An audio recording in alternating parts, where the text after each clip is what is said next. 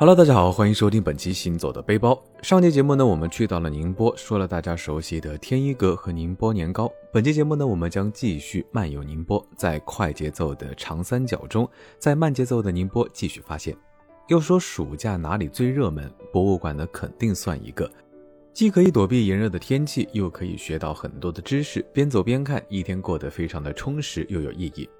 在大环境如此卷的氛围下呢，各类博物馆的研学活动也被卷得越来越精彩。在宁波的话，宁波博物馆无疑是最值得看的一个，在手机上预约下，选个时间段就可以进去参观。暑期这个时间段呢，一般来说是一年中展览最丰富的，每次呢都会有一些让人非常期待的主题。今年呢就是关于海洋鲸鱼的惊奇世界和遥远古老的大河文明。往年展示恐龙的大厅呢，换上了各种的鲸豚。展示着要带我们走进一个不一样的神奇世界。不过呢，相较于海洋世界，隔壁的大河文明展厅显然更吸引像我这样的成年人。六千年前的进行文字泥板，三千年前的动物木乃伊、彩绘木棺、西周的青铜器、长江流域的瓷器，让四大文明古国进行了一次无声的对话。而到宁波民俗馆里面的展品呢，真的会逼真到给你一种错觉，感觉他们会在夜深人静的夜晚，这些模型呢会活过来，就像是博物馆惊魂夜中一样，非常的真实。确实呢，这里是了解老宁波、了解宁波风土人情的好地方。逛完博物馆的话呢，还可以去东钱湖的南宋石刻公园看一看。南宋石刻公园呢，并不是自然景观，严格的说呢，它应该是一处人文景观。公园呢以南宋石刻为主，并且涵盖了明清时期共两百余尊石像生，这不得不让人联想起西安的秦始皇兵马俑。当然，比起前者的知名度，南宋石刻公园就稍显得微不足道了一些。但是，当知道这里石刻的意义，大概会明白为什么会有这句“北有秦岭兵马俑，南有钱湖石刻群”。石刻公园呢，需要三十块钱一张的门票啊，毕竟呢还是需要对石像文物进行保护的。进门之后就是历史展厅，简要的讲述了园区内最常见的几种石刻：文臣、武将、敦虎、立马、贵阳。其中中国的石刻集大成者基本都出现在佛教石窟或者是皇家陵园，但是呢有一个朝代例外，那就是偏安江南的南宋。我相信南宋给很多人的感觉都是非常浪漫、非常悲情的。那个时候的帝王心中可能都觉得少了一种根，所以他们梦想着身后能安息到河南的宋皇陵，所以并没有留下像其他帝王一样能够代表一个时代的宏大陵园石刻。而东钱湖这一带呢，却是南宋最重要的四位宰相的墓园所在，所以呢，他们的墓道石刻就填补了南宋时期文化和艺术的空白。整个景区还是挺大的，牌楼石刻都非常整齐的摆在两边，整个氛围呢有一些肃穆阴冷，也有一些奇异怪诞。路边的敦虎呢，感觉看到就非常的熟悉，像是天一阁里面的同款纪念品。其实很少在别的地方看到这样的石虎雕像，别人是霸气侧漏，而这里的呢却有一点点憨厚可爱。这也和南宋当时敏感的社会有关。那个时候太需要太平宁静的环境，所以一切的猛兽烈性呢都不在当时的审美列表中。按照我们现在的话说，就是太需要治愈系的东西，所以石虎呢也就变得非常的安静可爱。景区呢基本上没有什么特别多的人，所以站在这个场景还是会感觉非常震撼的。石像呢有武将文臣排列，每个呢都相貌不同，形态各异，更能清清楚楚的看到服饰上的花纹。还好每个石像的面容呢都比较和蔼，至少看的不会觉得瘆得慌。走完南宋石刻公园呢，已经到了晚上，要找一个地方可以不用太考虑吃什么，那肯定就去南塘老街了。如今的南塘老街毗邻宁波火车站，大概是宁波最热门的街区，也成了来来往往游客必来打卡的网红街区。但是呢，这条街其实不算是凭空兴起。南塘老街作为宁波曾经的南门三市，是旧时周边商贸文化的聚集地。在宁波的历史上呢，随着南塘河的繁荣和发展，沿河慢慢演变成了一个生活用品和特产的集散地。每到市集的日子，来自城南的舟楫就会铺满南塘河，成为这一带当时最繁华的市集。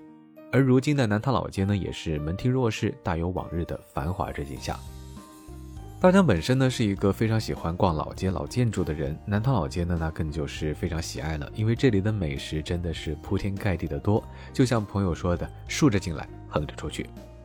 不过，简单的美食可能吸引不了那么多的游客和本地人。对于外地的游客来说，可能有些新奇；但是对于土生土长的老宁波人，这些呢可都是老底子的味道。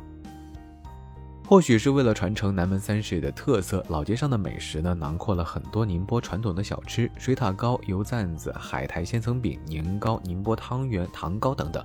有一些呢，甚至已经慢慢淡出了宁波人的生活，却在南塘老街上依旧存在。所以，对于现在的宁波小朋友来说呢，认识这些五花八门的宁波传统小吃，也是一件非常幸福的事情。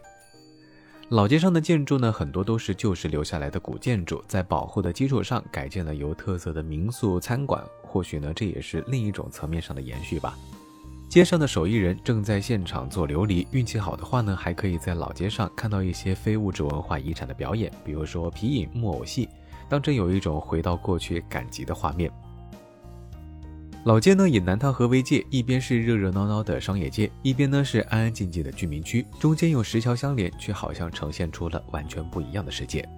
夜晚的老街比白天要好玩得多，主街上呢是车水马龙、热火朝天的游客，街边呢是坐在石墩上摇着蒲扇的老居民，两种完全不同的人群，两种不一样的氛围，却非常巧妙地融合在了南塘老街里。逛到这个时候，才发现我们的晚餐还没有解决。朋友推荐附近的贴隔壁啊，刚听到的时候还觉得非常有意思，特别奇怪的一个名字。朋友说贴隔壁在宁波话中的意思呢，就是紧贴的邻居，所以呢应该会尝到非常地道的宁波土菜吧。他们家呢以宁波本帮菜为主，特色菜呢像是白蟹炒年糕、青菜油渣芋奶羹、腐皮包黄鱼，还有各种海鲜。我们点的呢就是糖宝花蛤和腐皮包黄鱼，花蛤呢个头非常大，汤汁呢又特别的鲜，简单的辅以葱姜来烧，完完全全的保证了海鲜的原味。腐皮包黄鱼呢是招牌菜，腐皮炸的脆香，里面的鱼肉呢嫩嫩滑滑，再蘸上好醋，真的非常的好味道。钱塘豆腐煲用的是宁海钱塘的手工豆腐，软而不散，非常的好吃。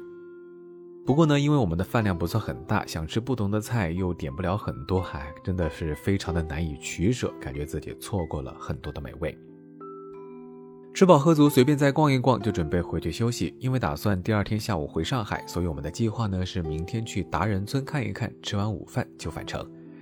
第二天起了个大早，吃完早饭休息会儿，我们就出发前往江北的达人村。作为一个田园综合体，它可以看到很多在城中已经比较少见的农耕文化。当然了，这里还有小朋友非常喜欢的游乐场，所以呢，作为亲子游也是一个非常不错的目的地。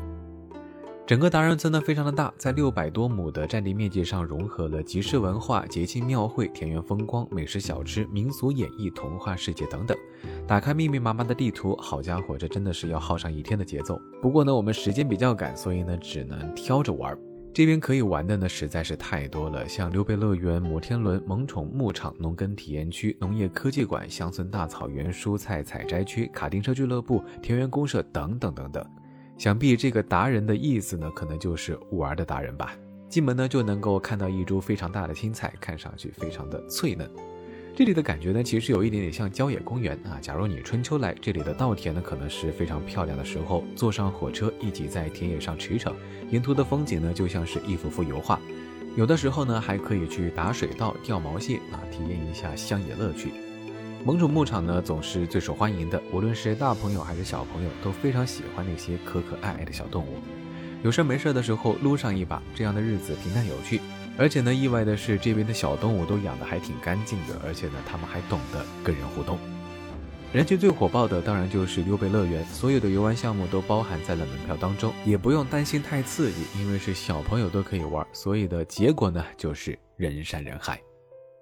逛的差不多，就准备出发前往吃我们的午饭了啊！宁波人做菜呢以咸鲜为主，喜欢并善于发掘食材的原汁原味，那种浓油赤酱的鲜烙印在了每个宁波人的舌尖味觉记忆上。这些菜呢不用很华丽，比如说简简单单的外婆土灶头上烧的家常菜，可能就是他们心中最美味的佳肴。其实要细数做宁波本帮菜的餐厅还是很多的，不过能一直被记住而且提到的，那肯定有它的过人之处。比如说我们去的这家永上外婆桥。宁波人的餐桌上呢，总有几道戒不掉的宁波老菜。永上外婆桥收录并进行了升级，基本上是每桌必点的一道菜——销魂钢管鸡。鸡肉选的呢是肉质细嫩的小公鸡，用秘制酱料烤制，外面的皮色泽金黄，还特别的香脆，连大家这个一向不太喜欢吃鸡皮的人都忍不住吃上几口。虽然是烤制的，但是呢也不太柴，轻轻一扯，还有鲜美的汁水溢出，撒上一点辣椒面，非常的好吃。脆皮椒盐虾蝉其实就是龙头鱼，对于不喜欢吐鱼刺的人来说呢，是一个非常好的菜了。它通体柔软有刺儿，但是也都是柔软的那一种，完全不用担心卡到喉咙。特别是椒盐的做法，裹上面衣炸的外酥里嫩，老少皆宜。而且呢，作为一道下酒菜，也是让人无法拒绝的。红烧肉、油炸芋奶、老三鲜和葱烤鲫鱼，还有宁波烤菜，还有非常非常多好吃的，随便点，样样都不会踩雷。摇啊摇，摇啊摇，摇到外婆桥，外婆夸我好宝宝啊！记忆中的童谣已经记不清了，依稀记得每年放假去外婆家的日子是非常开心的。夏日里可能没有空调，有的呢只是屋外不停歇的蝉鸣。我睡在躺椅里，外婆呢在身旁为我轻轻地摇着蒲扇，任时光悠悠。节目说到这呢，其实还是挺想我的外婆的，看来呢要找个时间去看望一下她了。好了，本期节目到这里差不多就要告一段落了。两期节目，相信一定帮你更加全面的了解了宁波。现在再提到宁波，你应该不会满脑子只想起工业、想起港口、想起经济，应该也会想到慢节奏中的那一丝人间烟火气了吧？我是大江，感谢收听本期行走的背包，也欢迎大家关注我的微博“千大江”，谦虚的谦。我们下期节目再见喽，拜了个拜。